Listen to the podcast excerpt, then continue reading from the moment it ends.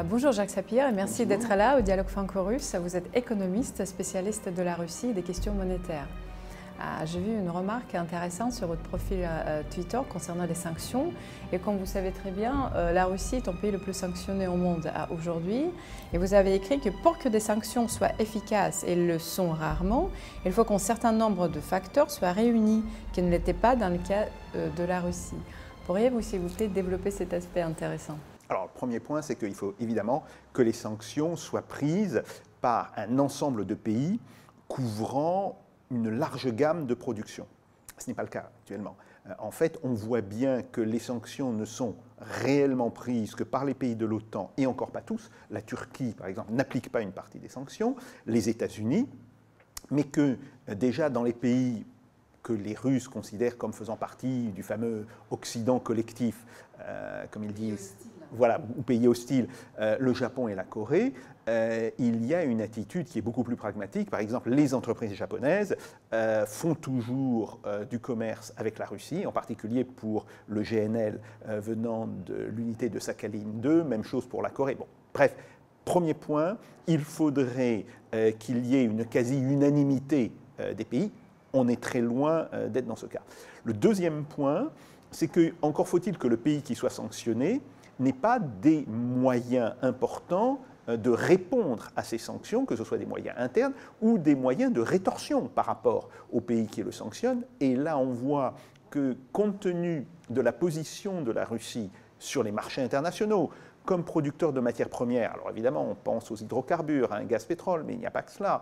Il y a le bois, la, Russie est un gros exportateur de bois. Euh, il y a les métaux aussi, la Russie exporte toute une série de métaux.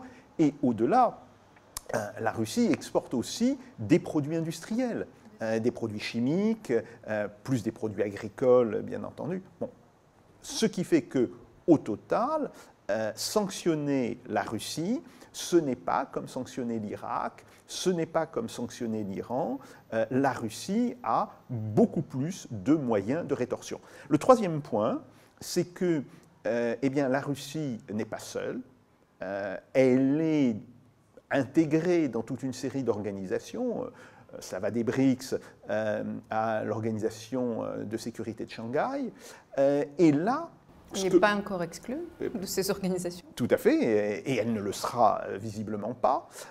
Et là, on voit aussi que la Russie arrive à contourner de manière assez facile toute une série de sanctions. Par exemple, les sanctions qui portaient sur le commerce de pétrole, Hein, qui était évidemment le commerce qui était matériellement le plus facile euh, à sanctionner euh, dès le départ, eh bien, ces sanctions ont été tournées par des accords que la Russie a passés avec la Chine, évidemment, mais aussi avec l'Inde, euh, qui est devenue en quelques semaines, ça, a été très rapide, un très gros acheteur de pétrole russe. Et donc, on voit que, de ce point de vue-là, l'efficacité des sanctions a été relativement faible. Après, euh, il y a un autre point euh, qui est important à savoir, c'est que euh, historiquement, il y a très peu de cas dans lesquels les sanctions ont conduit le pays sanctionné à changer de politique. Très très très peu de cas, et cela concerne essentiellement des petits pays. Alors oui, bien sûr, on peut dire que les sanctions ont eu une certaine efficacité sur l'Éthiopie, sur le Soudan du Sud. Bon, mais il s'agit de pays d'abord très pauvres et euh, très isolés. Donc euh, là encore, euh, on voit que ce n'est pas le cas de la Russie, et donc globalement, ces sanctions ne pouvaient pas atteindre leur objectif proclamé, qui était de faire changer la politique russe. Et donc ça renforce le pouvoir au contraire? Alors oui, ça la renforce pour plusieurs raisons. D'abord, je veux dire que psychologiquement, ces sanctions ont eu un effet, euh, je dirais, inverse euh, par rapport à la population. Autant la population russe, en tout cas les, contacts que j'avais, mais ça se voit aussi dans les résultats des sondages du FSTURM, autant la population russe était plus ou moins partagée sur le déclenchement de la guerre. Euh, si vous voulez, et il y avait euh, une partie non négligeable de la population, alors bien sûr ça dépend des classes d'âge, ça dépend des régions aussi, euh, qui était opposée à cette guerre fin février et début mars, au fur et à mesure que les sanctions sont prises, eh bien, on voit que ce phénomène diminue et qu'au contraire, le soutien au gouvernement augmente. Donc ça, c'est un, premier point qui est, tout à fait, qui est tout à fait évident et qui est très clairement contre-productif. Le deuxième point qui est contre-productif, c'est que, évidemment, il y a ce qu'on appelle un effet boomerang, euh, et euh, ces sanctions vont avoir un effet extrêmement délétère sur les pays qui ont pris les sanctions. Alors, c'est tout à fait évident sur la question euh, des hydrocarbures, hein, du gaz et du pétrole en particulier euh, en Europe, euh, mais c'est vrai aussi sur d'autres produits, sur la question par exemple du commerce des céréales. La Russie est un gros exportateur mondial de céréales et une partie des sanctions, il n'y a pas que des sanctions matérielles, il y a des sanctions qui touchent aussi les services et une partie des sanctions visait normalement le commerce par bateau. Euh, avec euh, suspension des assurances, ou plutôt interdiction faite aux compagnies occidentales d'assurer des bateaux russes, toute une série de, sanctions de, ce type-là. Euh, et évidemment, immédiatement, les pays qui étaient des gros acheteurs de grains russes ont protesté. On dit, mais si vous interdisez le commerce maritime des grains, ça va nous poser d'énormes problèmes. Et de fait, euh, la Russie a trouvé euh, toute une série euh, de pays complaisants qui lui ont permis de maintenir un commerce important. On dit, quels sont les domaines en fait, qui souffrent plus en Russie? On dit qu'on manque les semi-conducteurs en Russie, mais en Europe, c'est le lithium, la production de lithium qui va en souffrir. Qu'est-ce que pourriez-vous donner quelques exemples de, des domaines clés qui vont souffrir des sanctions et des contre-sanctions pour l'Europe? Alors, euh, évidemment, vous avez parlé des semi-conducteurs, c'est euh, vrai, mais euh, on voit aussi que c'est beaucoup moins important que ce qui avait été prévu. Et la raison tient au fait que le nombre de pays qui produisent des semi-conducteurs est en fait plus important que ce qu'il était il y a 20 ans. Si vous voulez, il y a, 20 ans, c'était essentiellement les États-Unis, le Japon, un petit peu Taïwan, euh, un petit peu la Chine. Aujourd'hui, la Chine est un gros producteur de semi-conducteurs et la Chine a de bonnes relations euh, commerciales avec la Russie, mais il y a d'autres pays euh, d'Asie qui produisent des semi-conducteurs, par exemple la Malaisie. Et la Malaisie a passé un accord économique avec la Russie au mois d'avril dernier qui inclut la livraison de semi-conducteurs. Donc oui, effectivement, euh, il y a moins de semi-conducteurs pour l'instant qui rentrent en Russie, mais il y en a toujours. Euh, et il y en a toujours de manière assez importante. Euh, en fait, là où les sanctions ont été peut-être plus efficaces, mais c'est un point qui est assez secondaire, c'est dans l'automobile. Et ce n'est pas tellement la question des semi-conducteurs, comme l'on croit, c'est par exemple des pièces de voiture, des transmissions, qui, pour un certain nombre de modèles qui étaient produits en Russie, euh, était importé. Alors là se pose la question de savoir euh, est-ce que la Russie peut se fournir dans d'autres pays, comme la Chine? La réponse est oui. Mais maintenant, si vous voulez, vous faites une voiture euh, qui fonctionne avec une boîte de vitesse allemande, vous voulez remplacer cette boîte de vitesse allemande par une boîte de vitesse chinoise, c'est possible, mais ça va prendre du temps. Ça ne va pas se faire euh, euh, en un mois, euh, bon, ça va prendre entre six mois et un an. Donc oui, effectivement, on voit que l'industrie automobile russe a été touchée. On voit d'ailleurs dans les dernières statistiques qu'elle redémarre. donc là encore, ce n'est pas un arrêt complet. Au contraire, l'industrie automobile russe est en train de, redémarrer. On voit bien là les, limites des sanctions. Après, euh, il y a d'autres produits, vous avez parlé du lithium, effectivement, euh, et globalement, dès qu'on prétend se passer d'un produit en Russie, d'un produit sur lequel la Russie était un, exportateur important, ben, si vous vous passez de ce produit, euh, vous faites monter le coût. Vous réduisez d'une certaine manière l'offre mondiale de ce produit, ça a immédiatement des conséquences en matière de coût.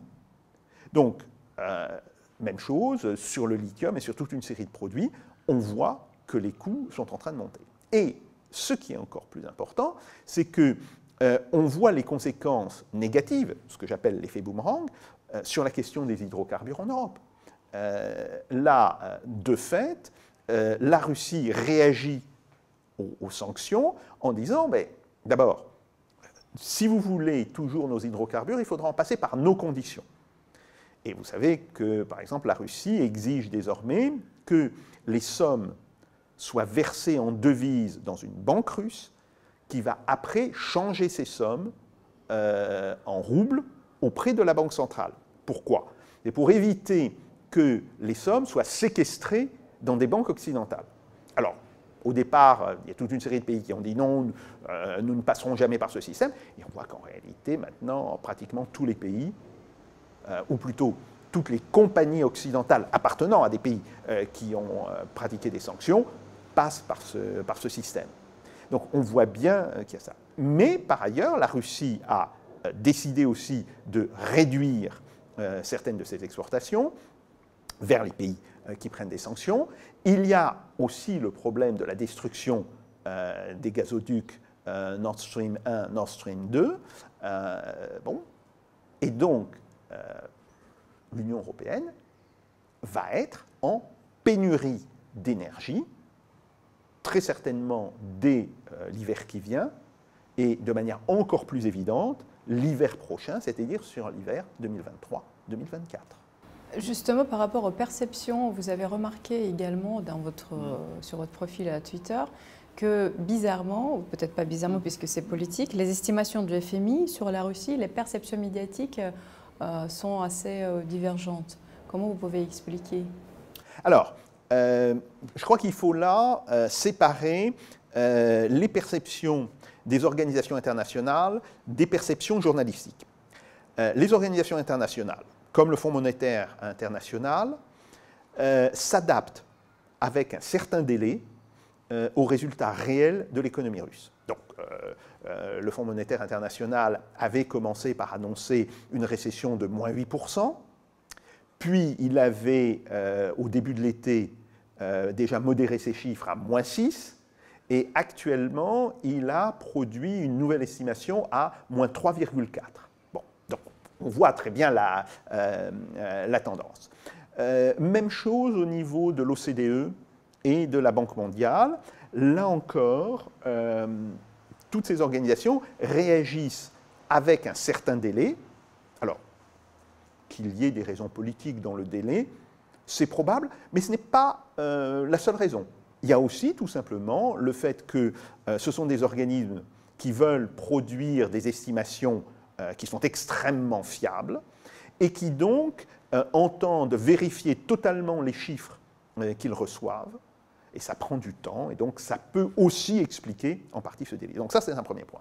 Après, vous avez des journalistes ou des hommes politiques qui continuent de s'en tenir aux prévisions qui étaient tout à fait catastrophiques qui avaient été faites entre, euh, je dirais, le, mois d'avril euh, et euh, le mois de juin.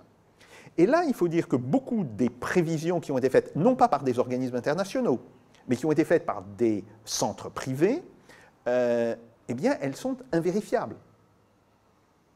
Si vous voulez, ce sont, ce, sont, des données qui sont prises au doigt mouillé, nous dirions en français, ispataloki euh, en russe, elles sont strictement invérifiables.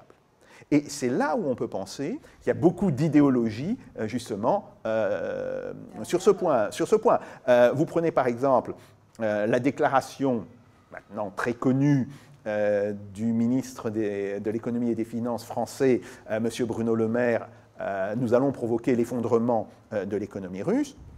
Outre que cette déclaration était stupide, et cela, même des gens qui sont pour les sanctions le lui ont dit sur Twitter, euh, ce, pas, euh, ce ne sont pas les paroles que l'on attend euh, d'un ministre du gouvernement, il n'a pas à dire ça, ça c'est un autre problème, mais par ailleurs, on voit très bien que sur les mesures financières qui ont été prises, la Russie était préparée, en réalité face à ces mesures. Et elle a réagi immédiatement, ce qui a permis à ces mesures euh, en fait d'être digérées par l'économie russe très vite, et aujourd'hui, elles n'ont quasiment plus d'effet. Donc, euh, il y a à la fois une imprudence dans le langage de la part du ministre, mais il y a surtout une méconnaissance de la réalité russe. Est-ce le moment d'investir en Russie ou pas Ou pas encore? Je dirais qu'aujourd'hui, l'ensemble des indicateurs dans le domaine de l'industrie, sur les services, c'est un petit peu différent. En particulier sur, le, euh, sur, la grande, sur, le commerce de distribution, c'est un petit peu différent. Mais par exemple, sur l'industrie, l'ensemble de ces indicateurs sont bons. Euh, ce qu'on appelle les indicateurs avancés, euh, les fameuses PMI, sont aujourd'hui extrêmement bons. Ils indiquent une situation où l'économie russe est en train de croître. Bien. Après, sur la question des investissements. Le problème se pose toujours de savoir, si vous investissez en Russie, c'est pour gagner de l'argent, pas pour en perdre. Euh, qu'est-ce que vous allez faire de cet argent? Est-ce que vous pourrez le sortir de Russie? Donc, en réalité, euh, je pense qu'il y a des gens euh, dans les pays occidentaux qui souhaiteraient investir en Russie, mais qui ne le peuvent pas du fait des sanctions. En fait, là, les sanctions pénalisent les investisseurs occidentaux et vont laisser, euh, je dirais, la porte ouverte euh, aux investisseurs des pays asiatiques, alors que ce soit la Chine, bien sûr, et Hong Kong, parce que je pense que certains investissements chinois passeront par Hong Kong, euh, que ce soit Singapour, que ce soit la Malaisie, que ce soit l'Indonésie, etc. Bon, l'Inde aussi, l'Inde qui est un grand pays investisseur et qui a déjà, depuis de très nombreuses années, des accords de coopération avec la Russie. Et ce qui est en train de se passer, on le voit d'ailleurs, on commence à le voir dans, toute une série de secteurs, c'est euh, le départ contraint et forcé hein, euh, des investisseurs euh, occidentaux et leur remplacement par des investisseurs asiatiques. Est-ce que c'est vraiment le moment qu'on vit, le moment historique, que la Russie finalement s'éloigne de, l'Europe de nouveau? Ce n'est pas la première fois en histoire, euh, en histoire humaine. Mais est-ce que c'est le moment qu'on vit maintenant? C'est exactement l'éloignement de la Russie euh, et c'est euh, la recherche de nouveaux partenaires. Quand on, il y avait plusieurs, plusieurs politiques qui disaient que on, fait tout pour mettre la Russie dans les bras de la Chine. Est-ce que c'est exactement le moment qu'on vit maintenant? Oui, mais je pense qu'il faut là-dessus avoir une vision un peu plus long terme. En réalité, euh, dès les années 2009-2010, la Russie euh, avait euh, fait un espèce de tournant vers l'Asie, ou disons avait planifié un tournant vers l'Asie, et pour une raison très simple, c'est que les économistes russes, comme d'ailleurs leurs collègues occidentaux, comme moi-même je l'avais établi, considéraient que désormais l'Union européenne serait une zone de faible croissance voire de croissance nulle, et que euh, la zone euh, qui avait le plus gros potentiel de croissance, c'était l'Asie du Sud-Est. Donc, vous, regardez simplement un document qui sont les, fameuses, la, fameuse euh, stratégie euh, pour les hydrocarbures euh, à l'horizon de 2030, que le gouvernement russe a publié, que tout le monde peut consulter. Hein, si vous voulez, ce n'est pas du tout une publication confidentielle. je l'ai étudié avec une de mes étudiantes en 2010. Bon, eh bien là, on voyait très bien que la volonté déjà de la Russie, c'était de se tourner vers l'Asie donc Chine, Inde, Japon, Corée, etc., euh, pour développer son commerce euh, des hydrocarbures et de réduire la part euh, du commerce qu'elle faisait avec l'Europe. Donc, d'une certaine manière, c'était déjà un processus qui était enclenché. Maintenant, ce qui est vrai, c'est que la guerre a transformé la nature de ce processus, et là où on avait, en 2010-2011, plutôt dans, euh, dans l'idée des dirigeants russes euh, un mouvement de euh, remplacement progressif de, de l'Europe par l'Asie, mais où l'Europe continuerait à avoir un poids non négligeable dans le commerce avec la Russie, là, de fait, c'est une coupure nette qui est en train de s'installer. Alors, est-ce que cette coupure survivra à la guerre? Parce que aujourd'hui, nous ne voyons pas dans quelles conditions euh, la guerre peut s'arrêter. Mais ce n'est pas parce que nous ne le voyons pas euh, que la guerre ne s'arrêtera pas. Euh, elle s'arrêtera nécessairement. un jour ou l'autre. Elle va s'arrêter, que ce soit par un accord définitif, que ce soit par un accord partiel, auquel cas on serait dans une situation dite de conflit gelé, mais on peut vivre pendant très longtemps avec des conflits gelés. Regardez le cas de la péninsule coréenne. Hein, euh, la Corée du Sud et la Corée du Nord sont techniquement toujours en état de guerre.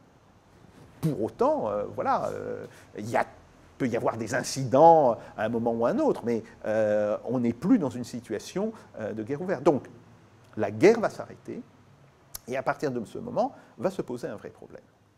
Est-ce que l'Europe peut économiquement se passer de l'énergie russe Parce que cette énergie avait une caractéristique importante, elle était bon marché. Et elle était bon marché essentiellement parce que euh, c'était une énergie qui arrivait par oléoduc et par gazoduc. Si on remplace l'énergie russe par une énergie importée d'autres pays, alors des États-Unis, mais pas seulement, on peut penser aux pays du Maghreb, euh, l'Algérie, on peut penser aux nouveaux producteurs euh, d'énergie, par exemple l'Angola, euh, le Mozambique, l'Égypte aussi. Ça veut dire qu'on va changer de type d'énergie. Grosso modo, on va substituer du gaz qui arrivait par gazoduc à du gaz liquéfié, du GNL. Or, le GNL a au minimum un surcoût de 30%. Au minimum. Et on voit actuellement que le GNL américain est en réalité beaucoup plus cher que le gaz russe. Qu'est-ce que ça veut dire? L'économie, en réalité, c'est la transformation de produits à l'aide de l'énergie et du travail humain, bien sûr. Mais l'énergie est là euh, importante. Si vous avez des coûts de l'énergie qui montent, cela veut dire que la compétitivité européenne euh, sera détruite. Et donc va se poser un problème pour les dirigeants européens. Est-ce qu'ils acceptent l'idée que l'Europe va encore plus se désindustrialiser euh, que sa situation actuelle, en particulier l'Allemagne? Le, problème se pose pour l'Allemagne, pour l'industrie sidérurgique, l'industrie chimique, etc. Est-ce qu'elle va se désindustrialiser? Ou alors, comment va-t-elle récupérer sa compétitivité Et la seule manière, sauf évidemment à baisser les, euh, revenus euh, de 40 ou de 50% ça sera nécessairement euh, de revenir à un accord avec la Russie. Alors je pense à un accord qui pourrait être du type des, accords qui existaient dans la guerre froide. Dans les années 80, déjà, l'Europe recevait du gaz et du pétrole euh, de l'Union soviétique. Et pourtant, nous étions dans la guerre froide. Et pourtant, il y avait des sanctions qui existaient. Donc, est-ce que l'on reviendra à ce type de commerce minimum, mais dont l'Europe a désespérément besoin pour maintenir sa compétitivité? Je pense que c'est l'option la plus probable, même si ce n'est pas l'option immédiate, c'est une option qui pourrait devenir une réalité dans deux ou trois ans. Euh, cher Monsieur Sapir, merci beaucoup d'être là au Dialogue franco-russe. On va suivre votre analyse sur Twitter et j'invite euh, tous nos auditeurs de le faire. Et j'espère vous retrouver bientôt euh, au Dialogue ou ailleurs pour encore plus d'informations sur les sujets d'actualité. Merci beaucoup. Merci beaucoup.